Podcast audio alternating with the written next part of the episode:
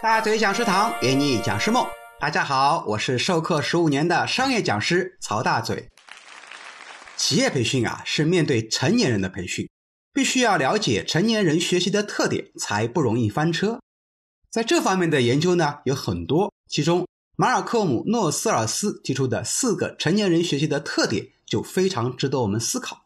他认为啊，对成年人的培训最有作用的四个特点是自愿性、经验性。自主性和行动性。这期节目呢，我们就聊一聊成年人学习的第一个特点——自愿性。我们可以设想这样一个场景：我们伸出两只手，左手端着一个装满水的杯子，右手呢端着一个空杯子。但是啊，这个空杯呢是杯底朝上，杯口呢朝下的。现在啊，我们试着把左手杯子里的水呢倒进右手的杯子里。会发生什么情况呢？哎，水会洒到杯子外面和我们的手上，因为啊，空杯子呢是杯底朝上，杯口朝下的。你看这个杯子是封闭的，自然就倒不进水。这个例子和培训师试图把内容装进封闭的成年人的大脑中的情况呢很相似。成年人根本就不想学，或者说他自己不认为他缺少这方面的知识，你讲再多也没有用。培训师明明很努力的去讲课了，结果学员最后还会跟公司老板反映说：“哎呀，这个培训啊不好，下一次不要请了。”那么就没有了我们下一次再返聘的机会了。那该怎么办呢？答案很简单，打开学习者的大脑，咔嚓一下子劈开。哈，开玩笑啊！成年人对知识需要的态度啊，决定了他们的学习成果。当他们决定主动敞开心扉。打开思维时，那就做好了学习的充分准备。那怎样才能够让他们主动愿意打开心扉呢？啊，这里推荐三个方法：第一个是快乐学习法，第二个是痛点共鸣法，第三个是权威打击法。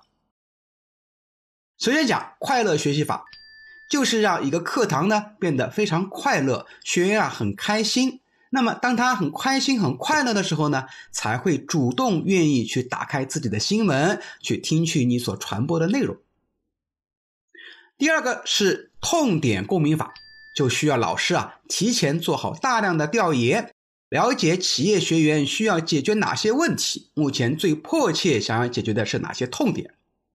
如果你一开始就能把这些痛点给阐述清楚了，学员就很容易产生共鸣。觉得哇，这就是我最想解决的问题啊，就能立刻引起他们的兴趣来听你讲。第三个，权威打击法，这就需要培训师的背景啊，完全能够 hold 得住台下的学员。比如说，一位讲师给某保险公司培训，那么这位讲师呢，曾经是某保险公司的业务骨干，或者说资深的管理者。大家一看，哇塞，这位老师的背景这么厉害，那我得好好的听他讲，跟他学习。因为啊，我不如你嘛。就好比在安家里的新店长啊，孙俪扮演的啊，刚到这家新店的时候呢，底下的人呢一开始都不服啊，但上网偷偷一查，哇塞，发现这位新店长曾经的业绩太辉煌了，就傻眼了。